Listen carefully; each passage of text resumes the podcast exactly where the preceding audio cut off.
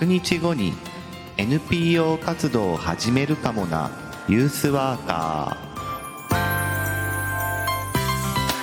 ー。おはようございます。3月8日水曜日朝7時名古屋からお届けしています。ユースワーカー社会教育士の白川陽一白さんです。若者の成長や社会参画福祉働くことなどの日常生活全般に関わりながら居場所づくりや地域づくりなどをしたり若者のコミュニティや意思決定を支え彼らが社会の一員になっていく手助けをする仕事をしたりしています、えー、今日もですね新しく1週間、えー、始めていきたいなというふうに思いますけれどもあのこれ毎週言ってますけども、えー、物語えー、をですね毎週火曜日に配信をしていて次の、えー、水曜日からをまあなんか、なんとなく新しい1週間っていう風になって、えー、ペース続いてるんですけども、えー、その新しい1週間ってことですね。えー、今日はですね、ちょっと報告にもなるんですけども、あの、先日ユースワーカーフォーラムというですね、えー、まあイベントというかですね、えー、フォーラム、これを開催しましたので、えー、非常に中身が、あのー、豊かだったなと思いましたので、その報告をしてみたいなと思っています。えー、それでは今日もよろしくお願いします。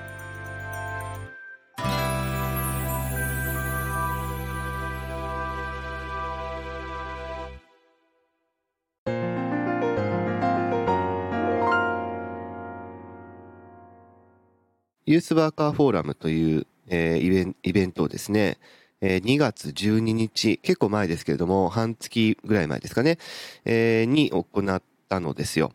で、うちの施設で行いまして、で、一応第2回という位置づけになるんですね。で、じゃあ第1回はいつやったんだというと、去年なんですけれども、去年もうちの、えー、っと、施設でやろうと思ったんですが、あの、その時まだコロナ禍の状況が厳しくてですね、オンラインでやったんですよ。なので、えー、直前になってうちの施設ではなくて、まあオンラインで開催だというふうにしてやったのが去年第1回。えー、で、今年、まあ、念願の第2回はリアル開催ということで、えー、ユースワーカーですので、まあ、若者に関わる関係者というかですね、支援者というか、えー、そういう人たちが全国から集まる、まあ、そういう、こう、フォーラムなので、大きな会ということで、それを開催しました。えー、まあ子供若者に関わる支援者、関係者はもちろんですが、あとは当事者というかね、当事者というかまあ若者たち、えー、実際にこう、例えばうちの施設を、えー、よく利用している若者たちとか、あるいは、えー、その近隣の、まあ特に東海地区とかっていうんですかね、の、えー、若者たちっていうかね、が結構来てくれて、えっと、全体としてはだいたい60名ぐらい、えー、いたかなというふうに思ってます。で、まあ、去年は去年で、えー、面白かったんですけども、今回、まあ、テーマを設けましてですね、えー、今回のテーマは若者の参画という、そのいろんな参画の形、えー、があると思うんですが、それら全部ひっくるめての若者の参画というところをテーマにやったんですね。で、会の構成自体はそんなに複雑ではなくて、3時間ちょっとぐらいのイベントでしたので、えー、基調講演やって、えー、文化会やって、で、えー、その分科会の報告会やって、まあ終わりと。えー、大体そういう流れ。まあ、基調講演の後に、えっと、今から言いますけど、えー、うちの名古屋の実践の発表というのもあったんですが、まあ、基本的には全体でお話聞いて、えー、みんなで、えっと、興味あるところに分かれて戻ってくるというような構成だったんですね。で、基調講演は、えー、どなたに来ていただいたかというと、まあ、土肥淳也さんといってですね、えっ、ー、と、我々の業界では、まあ、結構な有名人、えー、なのですが、まあ、30代の若い方ですね、えー、まあ、静岡の、えー、NPO 法人若者の街というところがありましてですね、まあ、もう名前もザ、えー、若者の社会参画っていう感じなんですが、えー、そこの今は事務局長かな、えー、をやっている土肥淳也さんっていう方に来ていただいて、で、えー、いろんな話をしてもらって、ったんですね。一応テーマがですね、若者の街の作り方という、まあ、お題目でお話をしてもらったんですが、まあ、がっつり、えー、50分、まあ、結構伸びたので1時間ぐらいかな、えー、の話をしてもらったんですね。で、まあ、かいつまんでどういう話をしたかというと、あのー、まあ、最初はこう、外観ですよね。今のえー、子供若者っていう、えー、ものを取り巻く環境というか、えー、だ、まあ、題して子供若者大変革時代と、えー、土木さんは言ってたんだけども、えー、そういう時代に突入してるんだよとか、あとは、えー、このラジオでも何回か言ってますが、今年の4月から、えー、子ども家庭庁っていうのがねえ、設置されますけども、えー、そういう話をですね、あのー、彼もその子ども家庭庁に関わる、えー、まあ、会議ですね、に参加しているので、えー、そこら辺の話も含めて、えー、設置される子ども家庭庁の動きということを、まあ、いろいろ共有していただいたりとか、あのー、特にその子ども家庭庁ができるにあたって、国とか地方公共団体っていうのはですね、えー、子ども若者の声を、え、もちろん聞くっていうのは当然なんだけれども、え、それを反映するというところまで義務付けるっていうことが、えっ、ー、と、決まってるんですね。その、え、4月からの、えー、子ども基本法だったかなっていうところで定められてるんですよね。っていうことも知ってましたか？みたいなね、話を、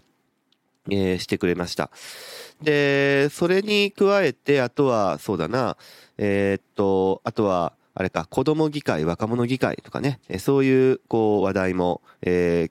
ー、してくれましたね。えー、つまり、いろいろ、こう、いろんな自治体で増加傾向にあるんだと。こう子供議会とか若者議会っていうパッケージが。えー、まあだから実際に声を聞くっていうことだけじゃなくて、ちゃんとその声を聞いて、えー、実際に行動に移していくっていうところが、こう、まあ、義務化、義務化されるってこともあるんだけども、まあ、子供議会、若者議会をはじめとしたパッケージなどでも、えー、だんだん推進されるような動きになってきてるなという、えー、そういう、こう、話をしてくださいました。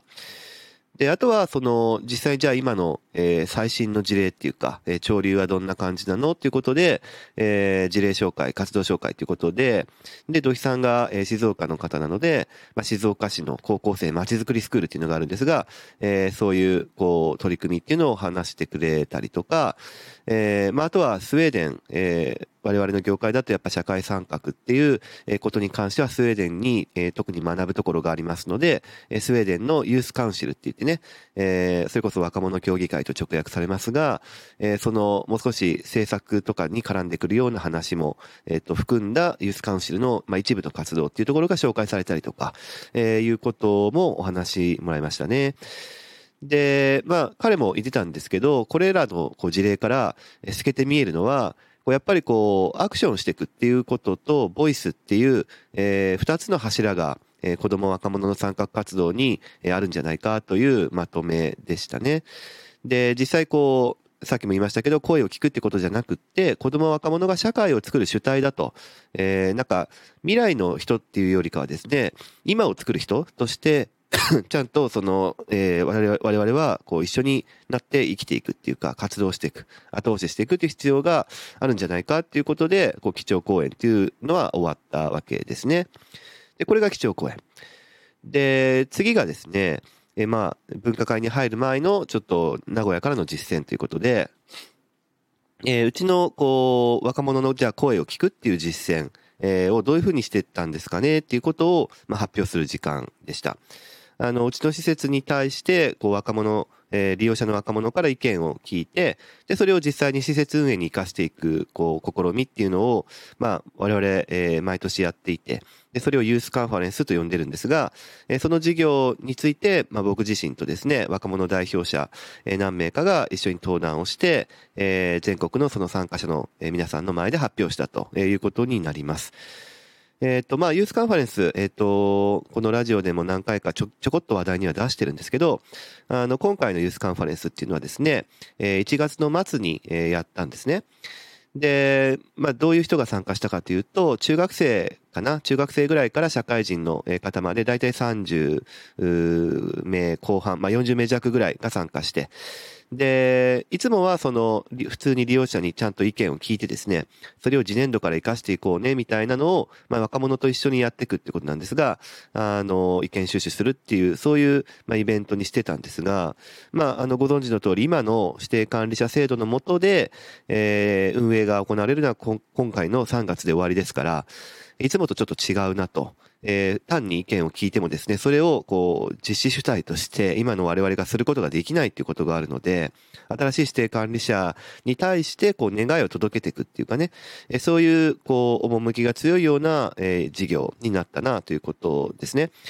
なので、こう、おもむろに、こう、ただ意見を収集するっていうことを、えー、まあ僕はやろう、やややるってことはあんましないでですね。っていうのは意見をもともと持ってる人しか、えー、発表できないからね。じゃなくって、ニーズっていうところにちゃんと目を向けて、そのニーズから、えー、自分はどういう意見、えー、を感じてるとか持ってるかなっていうのを掘り起こしていくっていうタイプの、まあ、意見収集の方法を僕は使ってるんだけども、まあ、今回もそういうふうな方法を使って、えー、具体的に言えば問いをベースにしてですね、お話をするっていうことを、えー、通して自分の意見を発表するっていう、そういう、まあ、何段か構えっていうことでやってってるですね。で、今回の問いは、プラザは、えー、うちの施設ですね、は何を大切にする施設であってほしいんだろうかね、っていうことをテーマに、えー、若者利用者たちから、まあ、意見を、えー、もらったということになりますね。えー、いろんな意見が出ていて、まあ、よければ、その、うちの施設であったユースカンファレンスで出た若者たちの声をまとめた冊子がありますので、概要欄から、概要欄から飛んでいただければなというふうには思いますし、まあね、今の体制が変わって次の体制に変わってもですね、まあ若者たちファーストっていうのかな、そういう姿勢はこう変わらないでほしいなっていうところが、えー、まあ僕自身の願いでもあり、えー、若者たち自身の願いでもあるなということを再確認したわけですけども、えー、そういうことをこう、フォーラムの中でも報告させてもらっていました。まあ、ちなみに、この時のユースカンファレンスの、えー、結果というかアウトプットは、あの、たくさんの言葉がありましたので、それをこう冊子にしたっていうことも、えー、もちろん一つの、えー、アウトプットなんですが、もう少し一覧、一見して、えー、わかるようなビジュアル、えー、に落とし込むためにワードクラウドと、えー、知ってますかね？ワードクラウド、言葉のこう、塊っていうかね、えそういうビジュアル作品に実は落とし込んだんですね。で、まあ、これも概要欄から見えるようにしておきますけれども、あの、そのワードクラウドを見るとですね、結構感じるものがあるんですね。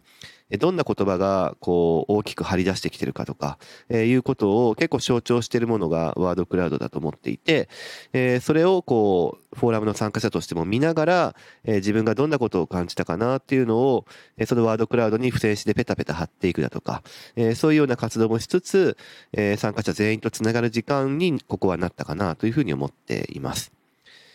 で、こんな感じで基調講演とうちからの実践報告っていうことをした後は分科会に分かれましたね。で、分科会3つあって、で、まあ、それぞれかいつまんで言うとですね、1つ目は、えー、基調講演してくれた土肥土さんによる、えー、ワークショップですね。えー、それこそ若者の社会参画ってことに関するワークショップ、えー、をしていただいたり、これは、あのー、結構、あの盛り上がってるっていうか、参加型でしたので、結構それも、え問いをベースにしながら話し合ったりとか、えそういうことをしていたようですね。えー、例えばホワイトボードの写真がここに結構残ってるんですけれども、あの、非常に興味深い感じですね。あの、何個か本当に、えー、例えばそうだな、えー、土井さんのところで行くと、あなたがユースワークされた経験はみたいな問いがホワイトボードに残ってますね。非常に、えー、面白いなというふうに思って思いますね、この辺。えー、そしてその上でユースワーカーに必要なスキルとかマインドってどんなことだろうみたいな、ユースワークとかユースワーカーっていうものに、えー、まあ、立脚した問いっていうのが結構、あの、大事にされてるなという感じですかね。で、それでもって、こう、若者の社会参画っていうものを考える、そういう内容だったかなというふうに思っています。えー、3つのうちの分科会1つ目はこれ。で、二つ目の分科会は、えー、若者議会、えー、まさに今回、えー、基調講演で発表された若者議会の、えー、ガマゴーリ若者議会というところがあってですね、えー、そこのこうメンバーからの活動報告、えー、をしてもらいました。あの、ガマゴーリ、愛知県で、えー、みかんが有名なところですけど、えー、もう、こう、若者議会っていう仕組みをですね、持っていて、で、すごい若い若者議会なんですね。今年度で2期 ,2 期目。なので、まだ、まだ、えっ、ー、と、経験として、えー、浅いというか、えー、フレッシュなメンバーたちが集っている、えー、仕組みなんですが、そこの、こう、関係者と、えー、もともと僕去年繋がっていたってことがありまして、ぜひ来てほしいと、えー、今回のイベントの趣旨にとても合うからっていうんで、まあ、来てもらって、で、高校生の子ですね、えー、が、こう実際こう、えー、どういう取り組みをしているだとか、どういうことを感じているかっていう、えー、ことだとか、あるいはユースワーク、ユースワーカーっていうことがテーマのこの回ですから、えー、なんかど、それこそさっきのどういうユースワーク、えー、をされた経験があるみたいなこととつながるんですけど、どういう、大人はどういうふうに関わってきている？みたいな話とか、えー、どういうふうに関わってもらいたい？とかっていう話を、えー、するっていうのが結構面白かったかなというふうに思います。で、三つ目の分科会が、えー、まあ、支援者向けの、えー、セッションというか、えー、分科会ですね。え、まあ結構な、タイトルがズバリでですね、若者に関わる大人のあり方を探求するとえいうことで、若者が社会へつながるために、え、大人は何ができるのかっていうことですね。まあちょっとこうタイトル自体が若者は社会へつながらなきゃいけないのかみたいなところもあるんだけど、まあ若者と社会っていうところの、まあ橋渡しじゃないけれども、っていうようなものがあり得るとしたら、えー、その橋渡しに貢献できる 支援者の形ってどんなものだろうかね、みたいな、えー、中身だと思っていただければいいんですけど、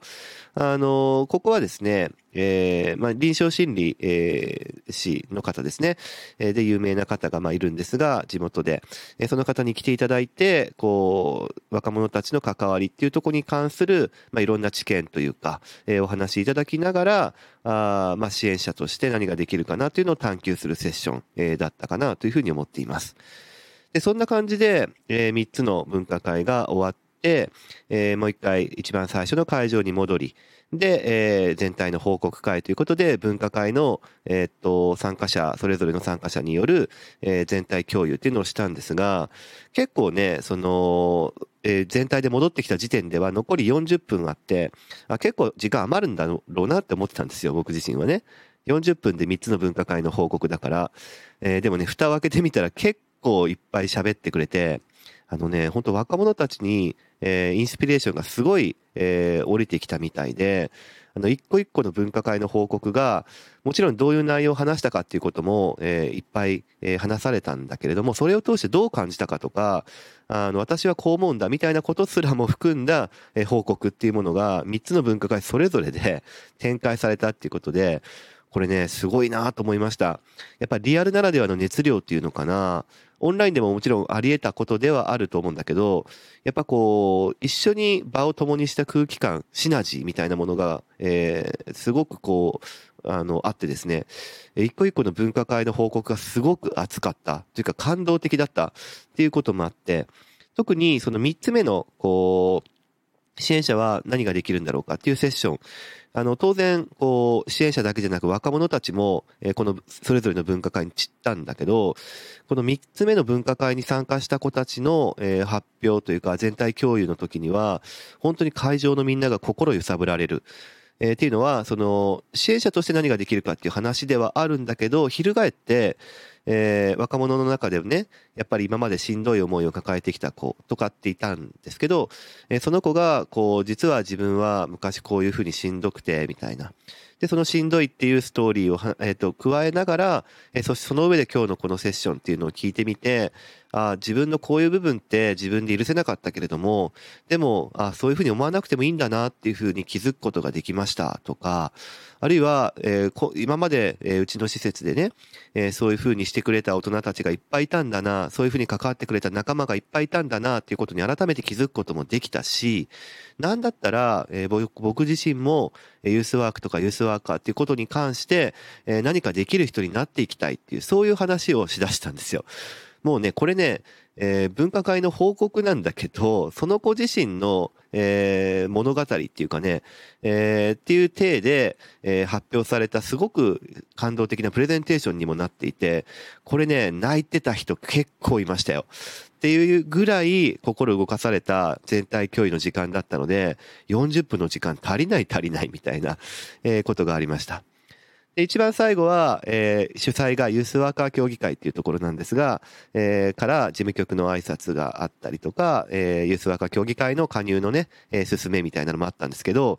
えー、まあ、そうですね、ユースワーカー協議会の事務局長もですね、えー、もう涙涙ですね、こう、本当にその一番最後分科会3の発表した若者の、えー、時にですね、僕のところに来てですね、もう涙出そうで次やばいんだけどみたいな話を言って、えー、でも行きなさいというふうにみんなから言われて、えー、涙涙でこう一番最後の挨拶に出たんですけど、あの、まあ、その方がですね、一番最後の挨拶でも言ってたんだけど、こう、ユースワークっていう言葉で、えー、つながる機会っていうのは、ユースワーカー協議会は今まで何度も仕掛けてきたし、それはあったんだけど、なんか今日はユースワーカーという人に焦点が当たるっていうのかな、そういう言葉でこう集ったような記念すべき日になったかと思うって、すごく歴史的な日になったと思うっていう。で、その、えー、分岐点の日に立ち会えたってことにすごく私は感謝してるんだよねっていうことを言ってて、いや、これはいい言葉だなというふうに思ったんで、あの、そういうことがですね、うちの、えー、施設の中で、えー、まあ、ユースワーカーフォーラムというイベントをですね、えー、することによって、えー、起こったんだよっていう、そういう、えー、ことでしたね。はい、えー、まあちょっと、あのー、2月12ということで、少し前の、えー、報告になってしまいますが、えー、ユースワーカーフォーラムというですね、イベントをうちの施設で行いましたので、えー、その報告をしてみました。えー、まあ、詳しく、こう、それがどういう雰囲気だったかっていう、えことを知りたい方は、ユースワーカー協議会の Facebook ページがですね、えー、あるので、そこのリンクを概要欄に貼っておきますね。はい。えー、それでは、えー、今日も聞いてくれてありがとうございました。えー、また明日も聞いてください。ラジオは音声配信プラットフォームスタンド .fm からお届けしています。Apple Podcast、Spotify、Amazon Music、Google Podcast からもお聞きいただけます。番組へのお便りはスタンド .fm のレターからお送りください。文章などのコンテンツを配信するメディアプラットフォームノートでも記事を書いています。明日もどうぞ聞いてくださいね。しらさんでした。